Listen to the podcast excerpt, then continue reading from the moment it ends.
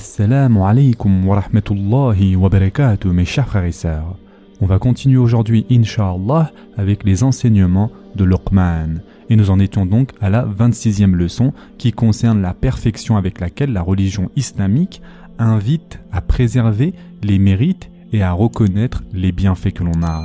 En effet, mes chers frères et sœurs, ceci a été clairement énoncé à travers tous les versets que l'on a vus, par le fait que même lorsque les parents sont des associateurs appelant au polythéisme, Allah nous ordonne de rester avec eux ici-bas de façon convenable. Ceci est prescrit lorsqu'ils sont mécréants. Que dire alors si ces derniers sont des musulmans qui n'ordonnent que le bien et n'incitent qu'à la bienfaisance? La 27e leçon, mes chers frères et sœurs, concerne le fait de ne pas obéir à la créature si celle-ci nous demande de désobéir au Créateur.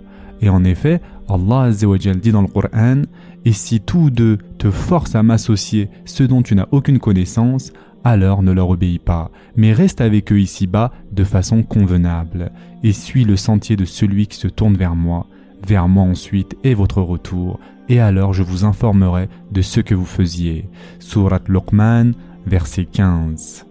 La 28e leçon, mes chers frères et sœurs, concerne les gens de mal qui déploient donc tous leurs efforts dans le mal.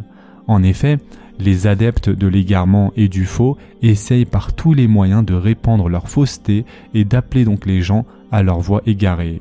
Comme le met en évidence le verset que nous avons vu, et si tous deux te forcent ou t'appellent, alors qu'au même moment, il est possible que les gens de vérité fassent preuve d'un certain laxisme ou éprouvent de la lassitude à ce sujet.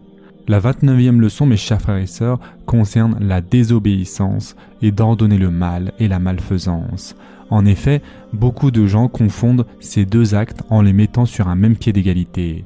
L'avis le plus juste à ce propos est qu'il existe une différence entre les deux. Et en effet, Allah dit Ne leur obéis pas et non pas sois malfaisant envers eux. La trentième leçon, mes chers frères et sœurs, concerne le mérite des compagnons et des élites de cette communauté. On tire cela de la parole d'Allah et suit le sentier de celui qui se tourne vers moi. En réalité, si on considère la situation des compagnons ainsi que celle des élites de cette communauté, on trouvera que leur cas est celui de ceux qui se retournent vers Allah. C'est pourquoi certains exégètes ont affirmé que le verset Et suit le sentier de celui qui se tourne vers moi fait référence à Abu Bakr. D'autres prétendent qu'il s'agit de l'ensemble des compagnons. Dans les deux cas, les interprètes du Coran ont utilisé une méthode d'exégèse qui consiste à expliquer un terme par un de ses sous-parties ou par les meilleurs de ses sous-catégories. Cela confirme donc le mérite et la vertu des compagnons et des élites de cette religion. Par conséquent, il nous est indispensable de connaître leur voie et de l'emprunter, de même que nous devons éviter de suivre un chemin autre que celui des croyants. Et en effet, Allah dit dans le Coran Et quiconque fait scission d'avec le messager, après que le droit chemin lui est apparu et suit un sentier autre que celui des croyants, alors nous le laisserons comme il s'est détourné et le brûlerons dans l'enfer. Et quelle mauvaise destination. Surat An-Nisa, verset 115. La 31e leçon, mes chers frères et sœurs, concerne l'importance du choix des amis. En effet, le croyant n'a pas à fréquenter toute personne qu'il souhaite, et combien de mal est causé par la mauvaise compagnie. Ainsi, il est exigé du musulman qu'il ne s'entoure pas du premier venu, mais qu'il côtoie plutôt des personnes vertueuses, comme nous l'indique Allah dans le Coran, et suit le sentier de celui qui se tourne vers moi. La 32e leçon concerne le mérite du retour vers Allah et de ses adeptes. En effet, Allah a clairement fait référence à ceux qui reviennent vers lui dans le verset que nous avons cité. Il a ainsi fait de leur chemin un exemple à suivre et une voie à poursuivre. Aussi, le retour vers Allah s'effectue en réunissant quatre choses. Tout d'abord l'aimer, deuxièmement se soumettre à lui, troisièmement se diriger vers lui et enfin quatrièmement se détourner de tout autre que lui. À ce propos, Ibn al-Qayyim a dit Nul ne mérite ce qualificatif hormis ceux qui rassemblent ces quatre caractéristiques, et la définition de ce terme chez les pieux prédécesseurs allait dans ce sens. La 33e leçon concerne les actions qui sont enregistrées. En effet, mes chers frères et sœurs, les actions des serviteurs sont toutes comptabilisées. Celles-ci seront dévoilées le jour de la résurrection. Et en effet, comme nous l'avons vu, Allah dit Vers moi ensuite est votre retour, et alors je vous informerai de ce que vous faisiez. La 34e leçon, mes chers frères et sœurs, concerne l'association à Allah. Mes chers frères et sœurs, le shirk n'est fondé sur aucune preuve et ses adeptes ne disposent d'aucun argument. On déduit cela de la parole d'Allah et si tous deux te forcent à m'associer ce dont tu n'as aucune connaissance.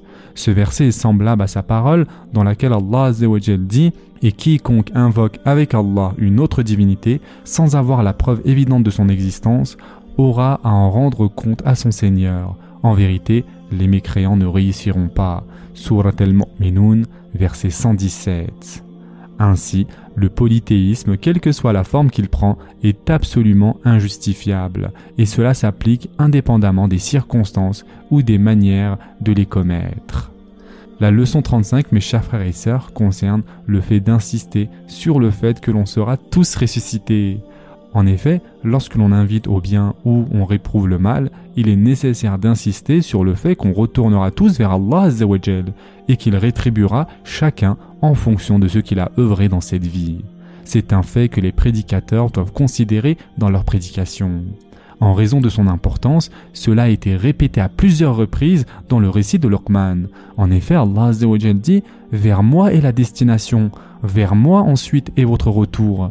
Ceci est donc une réalité qui a constamment besoin d'être rappelée aux gens afin que l'idée qu'ils retourneront à Allah et qu'il les rétribuera selon ce qu'ils auront accompli ici-bas s'ancre dans leur esprit et leur mémoire, en vue qu'ils se préparent comme il se doit donc pour le jour du retour.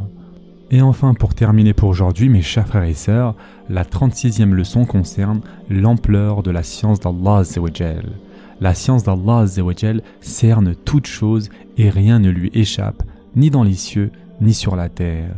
Et en effet, Allah dit dans le Coran Ô mon enfant, fût-ce le poids d'un grain de moutarde, au fond d'un rocher, ou dans les cieux ou dans la terre, Allah le fera venir. Allah est infiniment doux et parfaitement connaisseur. Surat Luqman, verset 16. Ce sera tout pour aujourd'hui. En attendant, Prenez soin de vous mes chers frères et sœurs et à très prochainement, Inch'Allah.